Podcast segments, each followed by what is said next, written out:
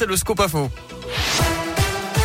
Et à la une, dans la région, c'est cette nouvelle affaire de pédophilie dans l'église. Plusieurs euh, personnes ont contacté les diocèses de Lyon, Grenoble, Vienne et Saint-Étienne pour signaler qu'elles ou leurs proches avaient été victimes d'agressions sexuelles de la part du père Louis Ribes.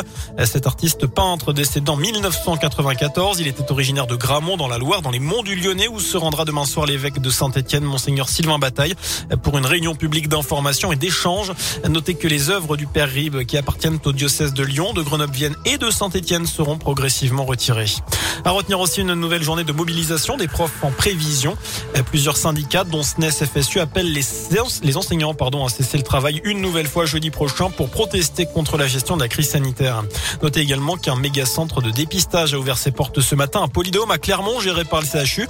Il sera ouvert 7 jours sur 7, de 8h à 18h et pourra effectuer jusqu'à 4500 tests antigéniques par semaine.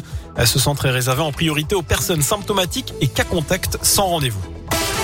Dans le reste de l'actu, un spécialiste de l'usurpation d'identité condamné à 18 mois de prison ferme par le tribunal correctionnel. Il a également euh, décerné un mandat d'arrêt à son encontre.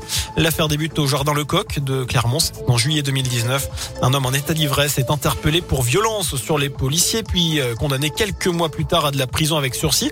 Euh, sauf que son identité n'était pas la bonne. Depuis 2010, il usurpe en permanence l'identité d'Ayoub M qu'il connaît bien pour avoir été placé à son adolescence chez ses parents qui étaient à leur famille d'accueil selon la montagne. Le prévenu devra verser 3000 euros de dommages et intérêts à la victime au titre de préjudice moral. En bref, c'est aujourd'hui qu'une partie des crédits d'impôt sont versés, une avance de 60%. Ça concerne près de 9 millions de foyers fiscaux qui emploient une babysitter, une assistante maternelle, un jardinier ou bien une aide à domicile. Ils vont recevoir en moyenne 605 euros sous forme d'avance.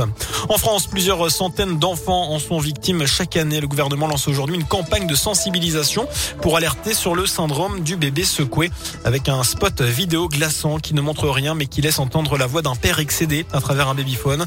Objectif notamment de cette campagne, présenter des solutions préventives pour éviter ce geste qui entraîne des lésions cérébrales graves et conduit au décès dans un cas sur 10. 10 000 euros d'amende, c'est ce à quoi a été condamné tout à l'heure Éric Zemmour pour provocation à la haine après des propos sur les mineurs isolés. C'était en 2020. Il va faire appel de la décision du tribunal correctionnel. Le candidat d'extrême droite à l'élection présidentielle était absent pour le jugement. Il a la possibilité d'être emprisonné en cas de non-paiement. Et puis on va passer au sport. On suivra ce soir le troisième et dernier match du tour préliminaire de l'Euro de l'équipe de France de hand masculin.